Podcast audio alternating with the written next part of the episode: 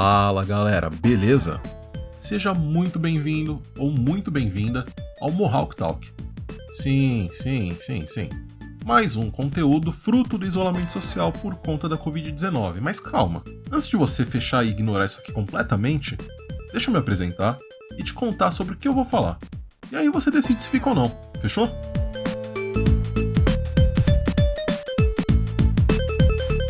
Bom, eu sou o Moica, moro aqui na Brasilândia, em São Paulo, tenho 29 anos e trabalho como editor de vídeo. Aqui a gente vai falar principalmente sobre videogame, cinema, séries de TV e cultura pop de uma maneira geral. Mas assim, isso aqui é meu, cara. Se eu despirocar e quiser falar sobre política, futebol, HQs, literatura, eu vou falar, cara. E claro, quando for para falar de algum assunto que eu não entenda muito bem ou que eu ache que dê para ser desenvolvido melhor com uma conversa, aí sim eu vou tentar trazer algum convidado, vou tentar trazer algum amigo meu que seja entendido para que a gente possa ter uma discussão mais rica, não é? Hoje, especificamente, a gente vai falar sobre jogos.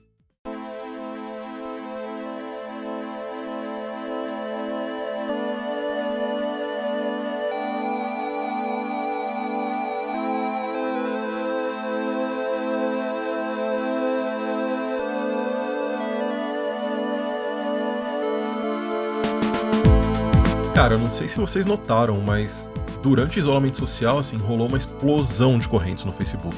E assim, eu acabei fazendo uma dessas correntes que era sobre jogos que mais marcaram a minha vida. Então eu pensei em começar por aí. Pegar esses jogos que eu fui postando diariamente por lá e falar sobre eles aqui com vocês. Não sei, acho que pode ser uma boa forma de me apresentar, de apresentar o meu gosto e de falar um pouco também sobre as minhas influências dentro desse nicho específico de jogos, né? Bom, se você jogou Mega Drive nos anos 90, você provavelmente está se perguntando de onde conhece essa música que está rolando no fundo. E se você está vendo aí na sua cabeça um texto subindo, com a linha do horizonte de uma cidade à noite no fundo, é isso mesmo, bicho.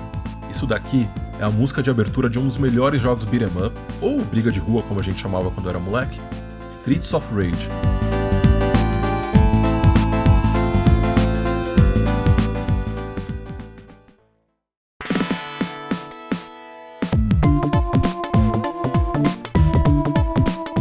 Jogo foi desenvolvido e publicado pela SEGA para o saudoso Mega Drive, console de 16 bits da, na época, gigante japonesa, em 1991.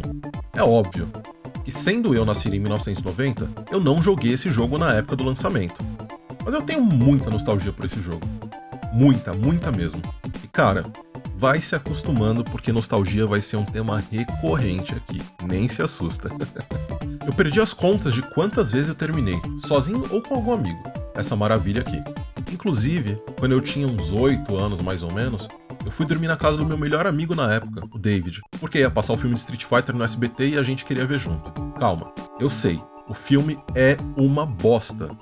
E é quase um crime que tenha sido o último trampo do Raul Julia antes dele falecer, tendo encarnado o Bison. Mas a gente achou o máximo porque a gente era viciado em Street Fighter, cara.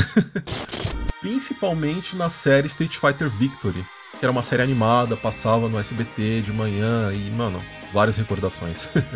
Aliás, a história do porquê do Raul Julia ter aceitado esse papel é muito boa.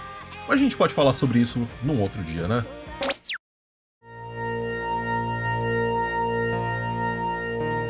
Pois bem, depois que o filme acabou, a gente começou a jogar Streets of Rage no meu Mega Drive, que, cara, quando eu era criança eu levava para tudo quanto é canto que eu fosse passar a noite, tá ligado? Foi a primeira das hoje incontáveis madrugadas que eu virei jogando algum jogo.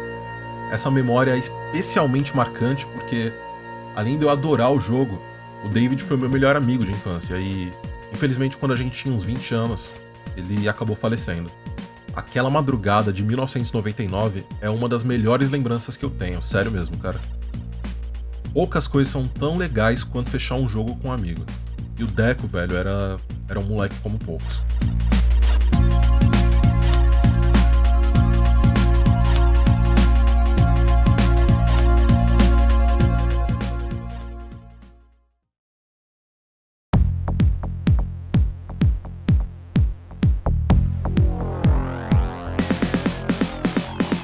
Streets of Rage foi o primeiro jogo do que hoje é uma série de quatro jogos. Os três primeiros saíram para o Mega Drive no começo dos anos 90 e depois foram portados para tudo quanto é plataforma que você pode imaginar, cara.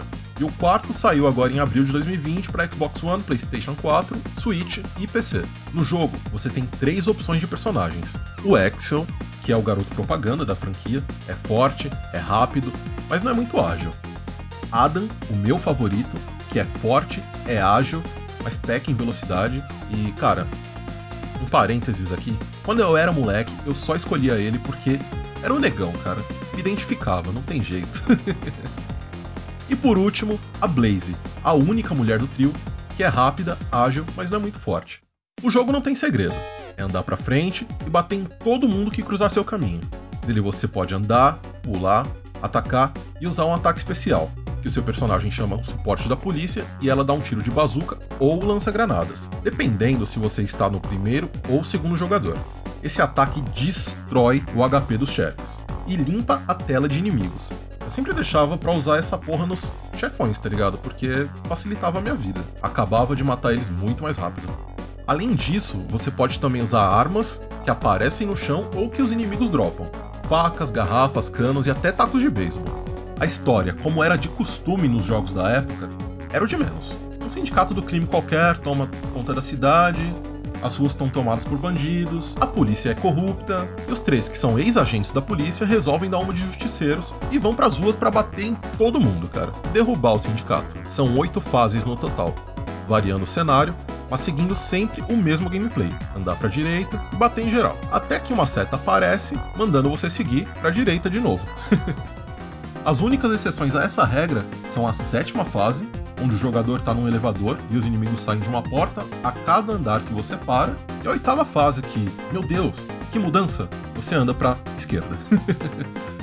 e é quase que um boss rush assim, porque no caminho para o boss final, você vai enfrentando todos os chefes das fases anteriores, até chegar na batalha final contra o Mr. X, chefe do sindicato e antagonista do jogo. Aliás, essa é a única fase do jogo que você não consegue chamar a polícia. Que até faz sentido, já que você tá na cobertura de um arranha-céu e tal, mas tem uma fase num navio, outra dentro de uma fábrica e a anterior no elevador que você consegue chamar a polícia de boa. Vai entender, né?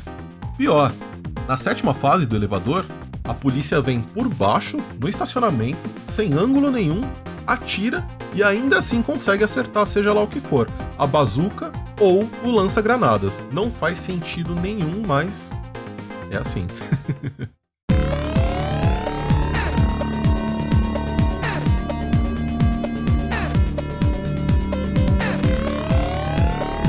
Eu acho que o maior barato de Streets of Rage é que tinha finais diferentes. Quando você chega até o Mr. X, ele te dá a opção de se juntar ao sindicato como braço direito dele, que, cara, se você aceita, o desgraçado te passa a perna e você volta pra sexta fase. E se você diz não, começa a vir um monte de inimigos e o próprio Mr. X vai para cima de você. Mais massa ainda é que se você jogar com alguém, um de vocês pode escolher se juntar e o outro se negar. Daí uma luta acontece entre os jogadores e o final depende de quem ganhar. Se o jogador que disse sim a princípio vence essa luta, você tem o final ruim, que é quando você se torna o chefão do sindicato. Já para ter o final bom é fácil, é só derrotar o Mr. X que tá tudo certo. Eu me lembro que a primeira vez que eu cheguei no Mr. X, cara, eu tava jogando sozinho e não falava inglês na época, né? Eu tinha 6, 7 anos. E eu escolhi a opção errada, cara. Acabei voltando pra sexta fase, não entendi nada do que estava acontecendo e acabei perdendo todos os continues que eu tinha antes de conseguir chegar no Mr. X de novo. Pensa num moleque que ficou bolado, parceiro.